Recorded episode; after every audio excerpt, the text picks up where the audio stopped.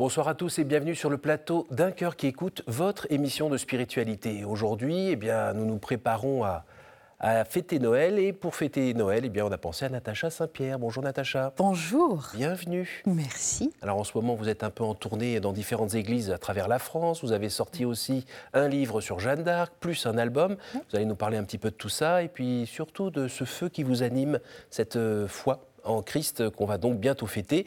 Euh, juste avant, là où je demande d'habitude aux gens de nous lire un extrait de texte Mhm. de leur choix, eh bien vous, vous chantez. Alors euh, on va écouter l'extrait de Jeanne. On écoute. Et je chante ma peine, loin de celle que j'aime, l'âme pleine de mélancolie. Et je chante ma peine, loin de celle que j'aime, l'âme pleine de mélancolie. Jeanne, j'aurais aimé vous plaire, et je désespère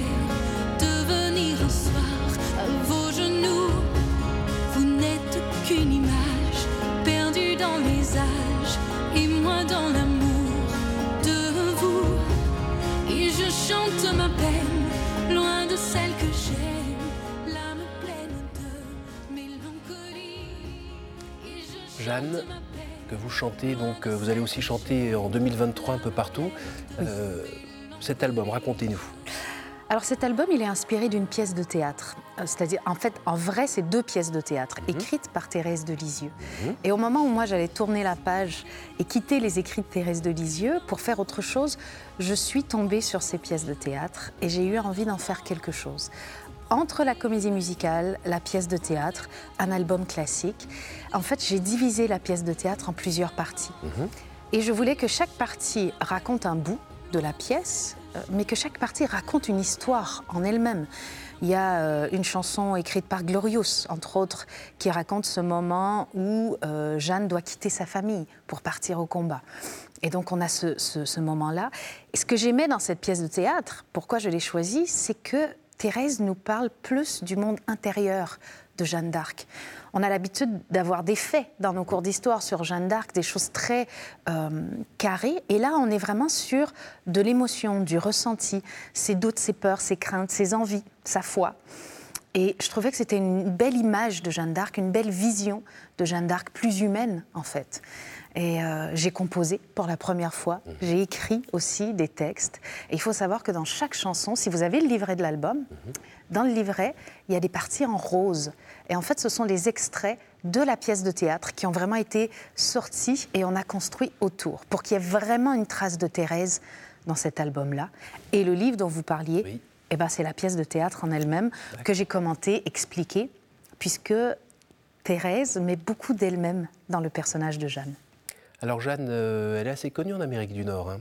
On Elle est statues. euh, Totalement connue en Amérique partout. du Nord. Mhm. Euh, elle a changé le cours de l'histoire, cette femme. Elle fait partie d'ailleurs des premières femmes qui ont, qui ont osé faire des choses comme ça. C'est, c'est- elle fait par- ça fait partie des choses que j'admire chez, chez Thérèse de Lisieux aussi. Mhm. C'est ce petit côté rebelle en fait. Euh, on va aller au-delà des lois de l'homme, au-delà de ce qui est écrit pour euh, bouleverser les choses parce qu'on croit en quelque chose de plus grand que les lois de l'homme. Est-ce qu'en faisant ce travail, vous avez découvert des choses chez Jeanne d'Arc que, que vous méconnaissiez Tout à fait. Euh, je connaissais Jeanne d'Arc de mon livre d'histoire, Ah, Sur son cheval, son armure D'ailleurs, je exactement. pensais vous voir arriver. euh, À cheval avec un- une côte de maille. Oui. Mm. J'ai essayé. La côte de maille en hiver, c'est légèrement frais, Ah oui. vraiment. Euh, ces petits trous, ça laisse passer l'air. mais, euh, mais oui, évidemment, parce que euh, j'ai lu toutes les minutes du procès que j'avais pas fait avant. Euh, j'ai lu le travail de différents historiens, et il y a beaucoup de choses qu'on n'apprend pas dans nos cours d'histoire qui rendent le personnage plus dense et plus complexe que ce qu'elle est réellement. S'il y avait un point en particulier qui vous a ému, Euh, on en a fait une chanson, j'en ai fait une chanson, c'est moi qui ai écrit le texte. C'est ce moment où elle est sur le bûcher et où elle pardonne, en fait. Elle pardonne aux hommes de n'être que des hommes et elle part apaisée. Dans la pièce de théâtre telle qu'écrite par Thérèse, elle est comme ça. Après, il faut savoir que Thérèse, elle, vivait euh, sa vie sur Terre comme un exil.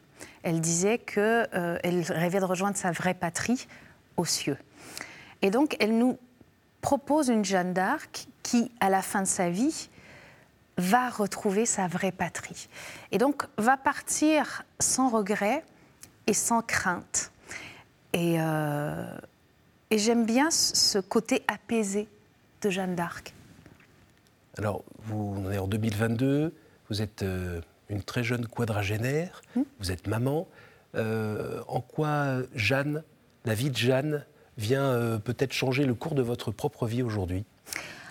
En fait, Jeanne nous apprend qu'il faut croire en, en ses convictions, vraiment, et, ne pas hésiter à bousculer les codes. On est encore dans une vie où les femmes ont moins de valeur que les hommes pour un même poste, très souvent. Et à son époque, Jeanne va monter à cheval, ce qui ne se fait pas, va porter un pantalon, mhm. euh, ce qui la verra condamnée d'ailleurs, hein. euh, chose qui ne se fait pas.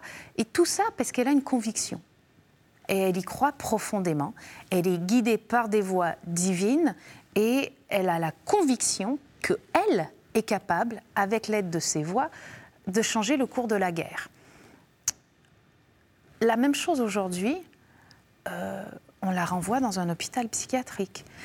Donc, je pense que ce qu'on nous apprend à travers son histoire, Jeanne d'Arc, c'est que nos convictions ont une valeur et il faut se battre pour nos convictions. Alors si euh, on prend une bobine et on remonte un peu dans le temps, euh, on vous retrouve euh, au Canada, au Nouveau-Brunswick, donc il y a 41 ans, comme j'ai dit tout à l'heure. Là, vous, vous naissez dans ce beau pays avec un frère, un petit frère J'ai un frère plus jeune que moi, il a 4 ans plus jeune, il s'appelle Jonathan. Vous êtes dans une famille ben, encore catholique comme Tout à fait, famille croyante. Il faut savoir que la famille du côté de mon père sont un mélange d'Irlandais et d'Italiens. Euh, ma grand-mère paternelle est italienne, donc la religion catholique prend énormément de place. C'est une famille très matriarcale, comme on a souvent chez les Italiens. On a une vision très macho des Italiens, mais si on entre dans les maisons, c'est quand même la femme qui, gère un peu tout. Euh, du côté de ma mère, c'est des descendants anglais, donc euh, croyants aussi, chrétiens, catholiques. Il y a une partie de ma famille qui est protestante. Mhm. mais moi, j'ai grandi dans la foi chrétienne, catholique Il pas même un ancêtre qui était pape euh... C'est pas mon ancêtre, le pape, mais euh, la mère de Pie X. Sinon, ce pape aurait fauté. La mère de Pie X était sœur, euh, la sœur d'une de mes arrière-arrière-grand-mères. Donc de la descendance italienne, justement, de mon. Vous avez un tableau de lui chez vous, j'espère alors, chez moi, en région parisienne, non. Euh, peut-être dans la famille de mon père, oui. Mais moi, non. Alors vous allez dans une école euh, où vous Je vais dans une école publique. Oui. Oui. Après, il faut savoir que le, la religion euh, catholique, c'est religion d'État au Canada. Donc euh, je vais à l'école et c'est avec l'école qu'on fait toute l'étude religieuse, qu'on fait tout le, catéchisme normal. Où on va avec l'école faire la première communion, la première confession, la, la procession de foi, tous ces trucs-là. Nous, alors, vous suivez tranquillement le mouvement ou ça va vous chercher déjà un petit peu dans, dans le cœur? Je suis tranquillement le mouvement. Euh, ça fait partie de ma vie. Et en fait, j'y crois sans me poser de questions parce que euh, tout le monde autour de moi y croit, mhm. parce que c'est la façon de faire. Mhm. Et euh, je pense que je vais me poser plus de questions à l'âge adulte, à l'adolescence, où on a ce, ce moment où, où on devient quelqu'un en dehors de sa famille, mhm. en fait, où on existe hors contexte familial. Je vais me poser la question, mais j'ai une maman qui, euh, qui est très spirituelle, donc je vais aussi euh, prendre cette voie-là. Alors il y a déjà le, chant dans votre vie. Ah oui. Euh, il y a déjà un petit peu le succès quand même qui vient pointer son nez. Bah, je commence à l'âge de 8 ans à chanter sur scène, donc ça m'arrive très tôt. Mon premier album, j'ai 14 ans. Mhm.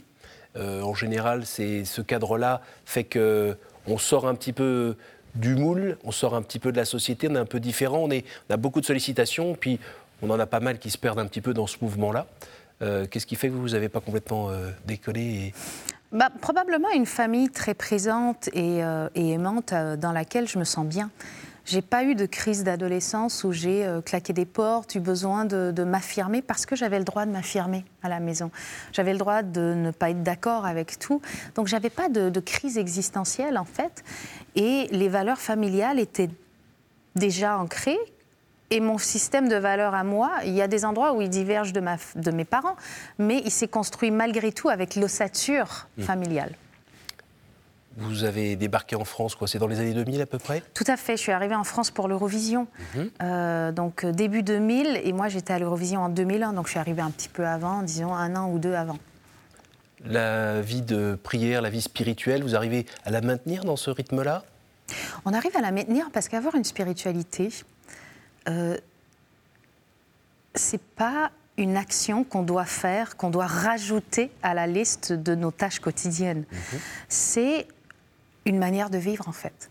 C'est euh, un système de valeurs, c'est des choix de vie. Et en fait, je pense que si on vit euh, en accord avec notre spiritualité, on n'a pas de, de conflit d'horaire en fait. Alors, on a du mal parfois à imaginer que euh, une vie euh, dans la musique, dans la chanson, dans la variété colle avec une vie de foi nourrie. C'est faux? Bah, je pense que c'est parce qu'on a beaucoup d'images des années 80 où la musique a été une scène très rock, même pour la variété. Euh, mais la vie d'un artiste aujourd'hui, elle n'est pas réellement différente. Le métier est différent, les horaires de travail peuvent être différents. Euh, mais euh, je prends par exemple une hôtesse de l'air qui, elle, va partir de la maison deux, trois jours de suite parce qu'elle fait des longs courriers, aura la même vie que moi, qui va partir deux, trois jours en tournée. Mais je ne suis pas en tournée 7 jours sur 7. Ce serait déjà physiquement impossible, Oui. vocalement. Et euh, bah, les gens, ils vont pas voir les spectacles, sauf peut-être dans les grandes villes, le lundi, le mardi, le mercredi, peut-être en matinée avec les enfants. Mais sinon, moi, je travaille hors de la maison, plutôt le week-end. Et après, tout ce qui est activité promotionnelle, euh, bah, on enregistre en journée les émissions de télé. Et le soir, on est chez nous comme n'importe quel parent. Et le côté euh, fête, euh, jet set, euh, Bah, soit on y adhère parce que c'est notre mode de vie, euh, on fait la fête, on est jet set, soit on n'y adhère pas parce qu'on est un peu pépère. Moi, je fais partie des gens un peu pépères. Donc du coup, euh, je ne suis pas euh, dans les boîtes de nuit à la mode. Je ne l'ai jamais été d'ailleurs, hein, euh, dans les boîtes de nuit à la mode. même jeune, j'ai peut-être eu début vingtaine à l'époque où j'étais dans Notre-Dame de Paris. Euh, c'est peut-être ça ma crise d'adolescence, c'est d'avoir sorti un peu, d'avoir fait la fête le soir. Mais comme je pense tous les jeunes ont fait un peu la fête le soir à une époque. Puis après, euh, il y a la vraie vie qui arrive. Si je veux être en forme pour enregistrer un plateau de télé qui, bien que l'émission sera diffusée un samedi à 21h, ben moi je l'enregistre le jeudi à 14h. Bah, il faut que, que je sois couchée pour m'être levée le matin, pour avoir fait mes exercices vocaux, pour avoir fait le vrai travail de la maison aussi. Euh, ce matin, avant de venir vous voir, j'ai lancé les lessives, que j'espère bien arriver à temps pour étendre tout à l'heure. vous êtes une femme normale? Je suis une personne normale. Ça alors? Mais oui. Le chant, ça fait combien de temps maintenant que vous le pratiquez?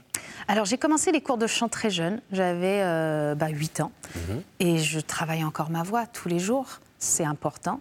Je ne travaille pas une heure tous les jours, ça peut être un 20 minutes. Je préfère faire un petit 20 minutes régulièrement que euh, une heure, euh, une fois tous les deux semaines.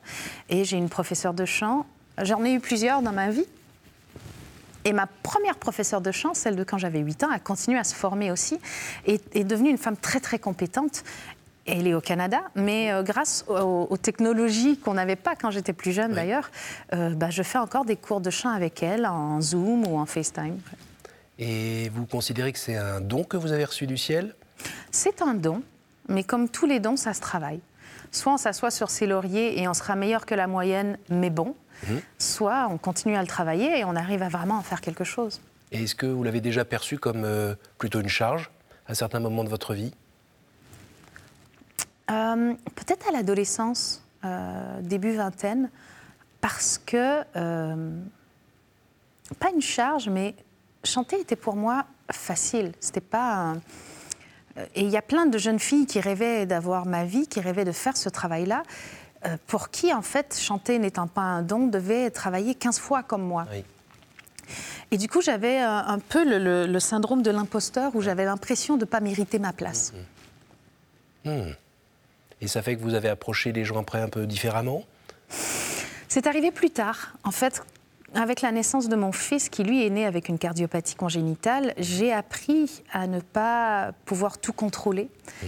Et j'ai appris que euh, finalement, euh, c'est pas parce qu'on travaille que les choses vont réussir. C'est pas parce que je mange bien pendant ma grossesse et que je me repose que mon bébé va naître en santé. Et à partir de là, je suis devenue euh, beaucoup plus euh, douce et avec beaucoup plus de compassion et de compréhension pour les gens qui n'arrivent pas du premier coup. Parce qu'avant, vous étiez un petit peu à dire, euh, ben, s'il ne réussit pas, c'est parce qu'il ne bosse pas mais dans tous les domaines, comme j'ai la chance d'être née avec des facilités, dans le sport, à l'école, dans la musique, euh, je ne comprenais pas hmm. que si on ne travaille pas, on n'y arrive pas. Hmm. Et en fait, il m'a fallu euh, avoir une situation de vie comme ça où le travail n'allait rien changer pour que finalement je comprenne ça. Ça a dû être un peu douloureux, non? Oui, ça l'a été. Euh, Parce qu'on ne comprend pas, le cerveau ne comprend pas. Il n'a pas été habitué à ça. Donc, euh, en fait, on se demande ça a toujours pourquoi marché, moi pourquoi ça ne marche pas? Pourquoi moi, pourquoi lui euh, Et c'est là où bah, j'ai dû, j'ai dû voir les choses autrement que par le travail. Ce que je n'avais pas fait avant. C'est-à-dire qu'il y a une... On nous rabâche que tous les êtres naissent égaux, mais ben, en fait, j'y crois pas malheureusement. Je pense qu'on est dans un système où, par exemple, dans un même pays, on va avoir les mêmes chances d'éducation, de justice, euh, de santé, puisqu'on est dans un pays où on a accès à la justice, à la santé gratuitement et à l'école gratuitement. Mais après, on ne n'est pas égaux en taille, on n'est pas égaux en goût, on n'est pas égaux en, termes de parents. Euh, moi, j'ai eu des parents aimants, bienveillants. On ne n'est pas égaux en termes de capacité. Et ça, il faut l'apprendre un jour. Quitte à avoir un petit peu mal. Quitte à avoir un petit peu mal, quitte à être bousculé. Bousculé dans nos convictions. Vous vous sentez aussi insouciante aujourd'hui que vous l'étiez à 20 ans? Forcément non. Et, heureusement, parce que j'aurais été euh, soit insouciante à 40, soit trop mature à 20. Parce que je pense qu'il y a une place pour l'insouciance aussi, qui nous permet euh, de faire des erreurs sans avoir peur. On dit souvent que les, les tout petits enfants sont insouciants, ils n'ont pas peur de se faire mal. Et en fait, je pense que c'est ce qui fait qu'on qu'on va marcher, qu'on va oser marcher parce qu'on s'en fout de tomber, on ne sait pas qu'on va tomber. Alors que plus on vieillit, plus on a peur du vide, des hauteurs, des sports dangereux. Euh, l'insouciance nous permet de d'oser euh, avancer dans la vie et découvrir nos propres limites et découvrir les limites du monde. Si on revient à la vie de foi et euh, à votre enfant, c'est facile à transmettre? C'est pas difficile à transmettre mais en fait, il faut, il faut le transmettre, je pense, sans. Euh, moi, je ne veux pas euh, euh, inculquer une fois à mon fils en, l'obligeant à croire parce que, parce que ça fait souvent des gens qui, un peu plus tard à l'adolescence, vont se rebeller. En fait, je veux qu'il ait l'opportunité de, qu'il ait en face de lui, je lui explique. Je me souviens quand on passait devant l'église dans le village où où euh, Bichente euh, est scolarisé en ce moment, à l'ITMX, souvent devant l'église. Il me disait, maman, lui, c'est qui? Et donc c'était Jésus sur la croix. Et euh, pourquoi il est accroché là? Mais en plus, il est haut, il a même pas de casque, c'est dangereux, maman. Donc il faut apprendre. Puis après, il y a l'âge où il nous questionne sur la mort, mmh. sur la vie après la mort, qu'est-ce que c'est les anges. et, en fait, je vais à la vitesse de ces questions.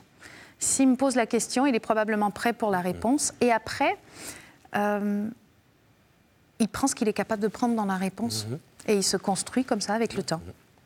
Et sur la vie après la mort, vous dites quoi aujourd'hui, vous?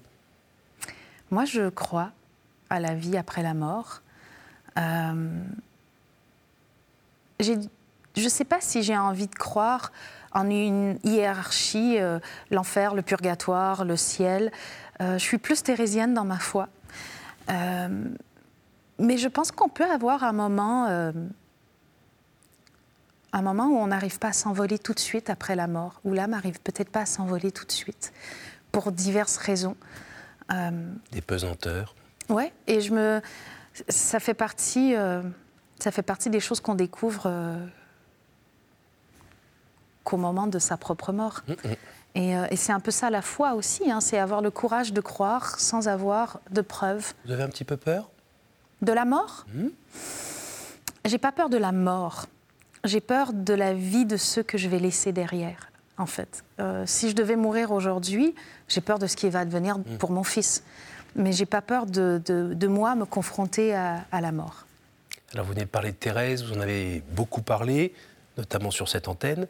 Euh, moi, j'aurais envie de vous demander qu'est-ce que Thérèse vous a permis de, de découvrir chez le Christ? Euh, en fait, Thérèse me réconcilie avec euh, une religion qui était euh, très jansénisme, en fait, très, euh, très sévère. Et Thérèse, elle est dans l'amour. Et elle nous fait comprendre finalement une autre lecture qui est plus douce. Et de voir que Thérèse a eu des nuits de la foi, Mhm. à douter, Mhm. Et de voir la femme qu'elle est et, et la sainte qu'elle est, euh, je me dis, en fait, les moments où on doute, on a le droit. Et on n'est pas des moins bons chrétiens parce qu'on doute. Euh, on n'est pas des moins bons croyants, quelle que soit notre foi, notre religion d'ailleurs, parce qu'on a des moments de doute. Parce que c'est très complexe, de, dans un monde de logique, de croire en quelque chose sans en avoir aucune preuve. Et c'est ça le mystère, et c'est ce qui est beau dans cette capacité de croire. Et Thérèse, en ayant eu la force et, et je pense euh, euh, la modestie de, de nous parler de ces moments de doute, elle nous permet d'accepter les, les nôtres.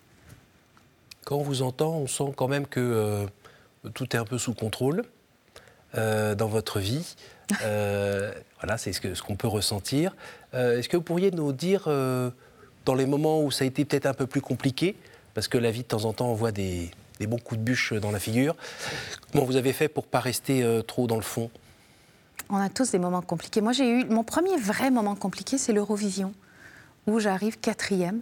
Pour plein de gens, ça peut paraître très très anodin, mais comme je vous disais tout à l'heure, j'ai eu une vie avec beaucoup de facilité.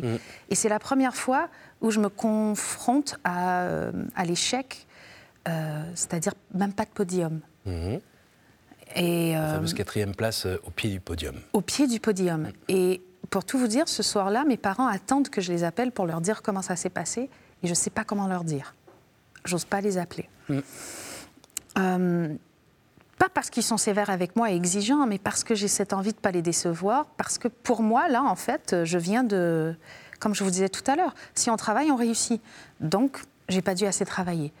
Euh, et c'est mon premier échec. Et comment on se relève d'un échec, d'une chute, de quoi que ce soit, bah, je pense que c'est avec le temps. Et euh, c'est en domptant notre ego. Parce que ce qui fait mal dans la vie, c'est l'ego. Sinon, tout est un nouveau début, tout est euh, bon, bah, une histoire qui se termine, une autre qui va commencer. Et, tout échec est un enseignement. Parce que soit on n'était pas prêt, soit c'était pas le bon moment, soit il y a quelque chose qu'on n'a pas compris. Euh, mais l'endroit où ça fait mal, c'est en général l'ego. Et je pense que c'est le travail d'une vie, finalement, d'apprendre à, à calmer cet ego, à l'apaiser et euh, à lui dire euh, là où il a sa place, là où il est sain, parce qu'on a tous besoin d'un ego, donc là où il est sain et là où il nous protège, et là où finalement il parle un peu trop fort. Et vous appelez un peu le Seigneur pour vous aider à sortir de, de ces impasses La prière fait partie des choses. Et comme beaucoup de gens, euh, on dirait qu'on n'ose pas prier Jésus, qu'il va être plus facile de passer par la Vierge Marie, par Sainte Thérèse, comme si on n'était euh, pas digne de s'adresser en direct, comme si on devait passer par, euh, par une personne avant, un intermédiaire. Des fois aussi, c'est parce qu'on n'ose pas déranger. Mes problèmes ne sont pas si gros que ça, si on les compare aux problèmes du monde. Euh, alors, suis-je légitime de demander? C'est plein de questions que moi, je me pose et qu'on peut se poser quand on prie. Et, euh, et c'est peut-être pour ça aussi que moi, j'aime bien prier Thérèse. J'aime bien- bien prier la Vierge. Ce qui peut paraître complètement euh, hors sujet pour des protestants, par exemple. Mais je pense que c'est une forme de, de réserve, de timidité. Et vous savez qu'elles feront bien la commission On espère. Oui. Bon, elle n'était pas trop mauvaise, la Sainte Vierge à Cana. ça, ça a porté du fruit. On arrive à la fin de l'émission, c'est le temps des questions courtes, réponses courtes. Oui. Euh, quel est votre plus beau souvenir de Noël? Faire le sapin de Noël avec ma mère, l'odeur des repas, euh, mon frère qui, euh, l'année de ses 4 ans, avait eu un tracteur à pédale, à vélo, et il était comme un fou. Voilà. Quelle serait votre prière de Noël, votre prière pour Noël que vous déposeriez dans la crèche au pied de Jésus? Un peu de paix, mais en fait vraiment de la paix, dans le sens global du terme. De la paix dans nos cœurs, dans nos esprits, dans notre monde. Je trouve qu'aujourd'hui, on est nombreux à être stressés, soucieux, fatigués. Euh, je pense qu'on a besoin, euh, on aurait besoin de revivre un monde euh, un peu comme dans les années 30, de, de, paix finalement, de, bonheur. Pour finir, quel cadeau aimeriez-vous offrir à une personne seule pour Noël? Un petit mot d'amour. Même si on est seul, recevoir un appel, recevoir un petit mot d'amour, euh, bah vous le savez tous, hein, il y a des jours où on est complètement épuisé, on est fatigué, on n'a pas la force de rien faire, et tout d'un coup, quelqu'un qu'on aime nous appelle, et on ne sait pas où le corps trouve cette énergie, mais tout d'un coup, on a une énergie qu'on n'avait pas. et en fait, je pense que l'amour change profondément notre corps, notre tête, notre être. Merci beaucoup Natacha. Merci à vous. Merci beaucoup d'être venu nous, nous, ouvrir votre cœur et nous parler euh, sans filtre. Avec un grand plaisir. Euh, bonne poursuite pour votre tournée dans les églises. Merci. Merci à vous tous euh, pour votre fidélité. Euh, vous pouvez retrouver des informations sur l'adresse qui se met en bas de votre écran sur cette tournée dans les églises. Et puis sinon, je vous remercie pour votre fidélité. Je vous demande de partager cette émission autour de vous comme on partage de la lumière. Et dans le temps de Noël, c'est plutôt utile. Et sinon, je vous dis à la semaine prochaine. Trop d'infos.